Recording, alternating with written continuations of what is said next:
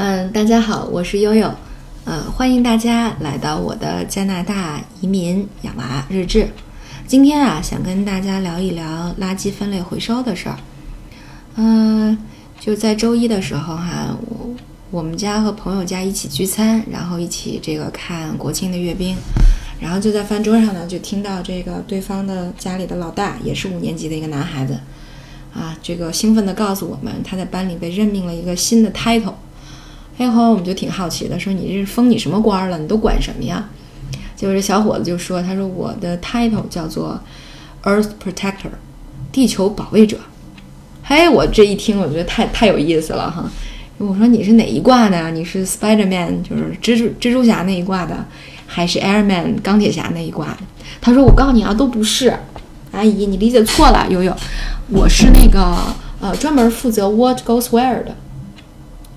这是什么呢？就是什么垃圾到底分到什么地方去啊？这个孩子是专门管这个。为什么会有这么一个职务呢？其实，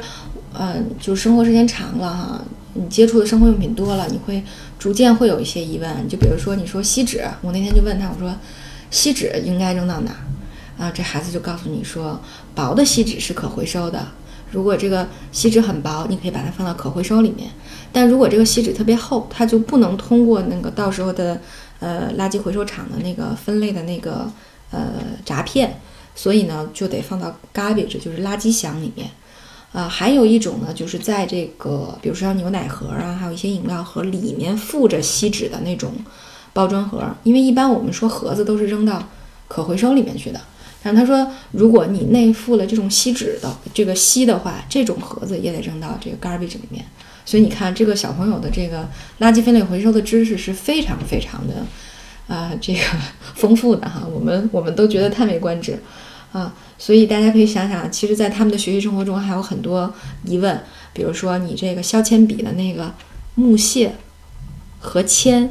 应该分到哪儿去啊？这个给大家卖一个关子哈，大家可以猜一猜，这个最后分到哪儿去了？哎，所以啊，这就是嗯。这个我我为什么想跟大家在这儿聊一下垃圾分类？这边垃圾分类对于这个小孩儿，在这个对于小孩儿的教育、儿童教育，嗯当中呢是，嗯大家可以看到它是占了挺大一部分比例的。就算是我们家像像我们家妹妹珍珠这么小，才四岁，那她在幼儿园老师也会教她唱一个儿歌，去她主题就是 What goes where。所以像珍珠她都知道，她说哦，jam bottle 就是果酱瓶子。要扔到，呃，这个可回收或者是玻璃的那个回收箱里面，啊，他就知道那个，呃，报纸要扔到这个可回收里面，啊，就是其实有很多东西我们都不是特别确认哈，就比如说像尿不湿，用过的尿不湿应该放到哪儿呢？实际上是应该放到厨余里的。所以就像这些东西呢，嗯，孩子从小就建立出了、建立起来了这样的意识，呃。珍珠每次扔垃圾的时候都会问说：“妈妈，呃，我这个东西应该扔在哪？”我会告诉他：“哦，珍珠，你这个可以扔在 garbage，那个要扔在哪儿？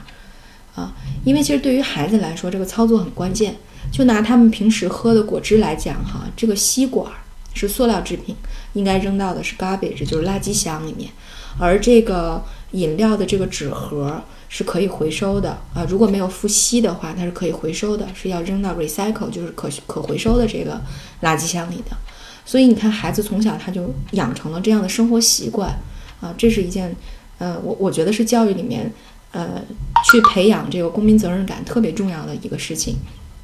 这是第一个。第二个呢，就经过这个分类回收这个事儿，我就发现啊，原来一个家庭一个星期能产生这么多的垃圾。就比如说厨余，就有二十寸那种大袋子，可能有的时候我们家都得两袋。那 garbage 这种垃圾，就这种真正的垃圾袋儿，呃，也也能有一袋儿啊。所以就有的时候真的看着这么多垃圾，心里特别有负罪感，因为要知道，像真正的这种垃圾 garbage，它可能要分解五十年、上百年才能分解掉啊。所以其实对于我们的子子孙孙、又子子孙孙，这个影响是非常大的。还有一个，就是因为嗯。安大略省这边不同的行政区划、不同的城市，它对于垃圾分类的这个安排也是不一样的。呃，比如说我们刚来的时候就要上这个 City of Markham 这个政府的网站去查，把我们家的这个街道的名称和门牌号输进去，看看垃圾车什么时候来收垃圾。就像我们家呢，就是周二收垃圾。那呃，可能每周的安排也不一样。比如说，呃，大概的情况就是一周收呃厨余和可回收，下一周就是厨余可回收和 garbage 就是垃圾，然后再下一周可能就是厨余可回收，加上这个你花园里产生的这些什么树叶呀、树枝啊，这些要用大棕袋子包起来，所以大棕袋儿啊，我们从平时就这么简单的称呼。所以其实它每周的这个安排是不一样的啊。有的时候呢，这个图上还会出现，比如说一画这沙发，说明他这周要收这个废旧家具了，你就可以把家具扔到外面，呃，垃圾车就会收走，专门的收家具的垃圾车就会收走。那每当这个时候呢，就是有些朋友就说，你可以去那个豪宅区那边看看哈，有些有钱人会把那些没怎么用过、不太喜欢的家具扔出来，你可以捡个漏，特有意思。那有的时候，比如说到了圣诞节的时候哈，圣诞节后，那就会画一圣诞树。那有的家庭他可能用真正的松柏去做圣诞树做装饰的时候，他可能结过去以后他就要处理掉，所以就会画圣诞树。然后那个呃还有一些呢，就是像特殊的这种，比如说有害的，像电池、锡箔墨盒、废旧的电线，啊，它就有专门的，比如说你要送到社区中心，或者送到宜家，或者送到还有一个超超市叫 Canadian Tire，就要送到这些地方专门的回收箱子里。嗯，比如说衣物，呃，用过的衣物，呃，也要送到社区中心专门回收衣物的小亭子里，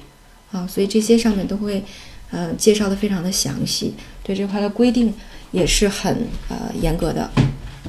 就大家遵守这个规定也都特别呃特别自觉哈，嗯，自觉到嗯，就有的时候在夏天，大家知道这厨余的垃圾容易臭，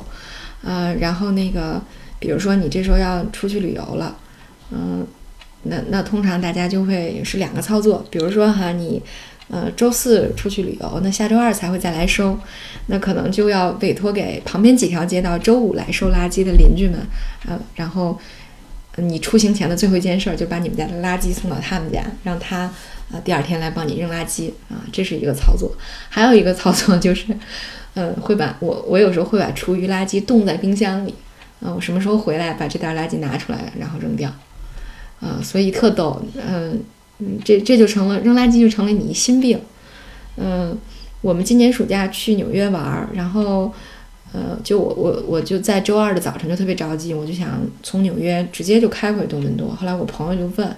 说你不是周四才飞北京吗？你为什么非得今天就得开回去啊？我说因为我要扔垃圾，所以那个这个。垃圾分类这个事儿啊，可以说在加拿大的上上下下啊，老老少少都是特别关注的一件事儿。但是我觉得这个现象是好的，也希望国内的这个垃圾分类回收的制度能逐步的建立起来。呃，这是一件功在千秋啊，这个造福子孙后代的事儿啊，希望大家呢都能够投入和支持。这也是为什么我们呃把生活中的场景都搬出来，想跟大家分享啊，就是希望呃大家都能够。呃，逐渐的建立起垃圾分类回收的意识，环境保护的意识啊。好，那今天就到这里，谢谢大家的呃耐心聆听，我是悠悠。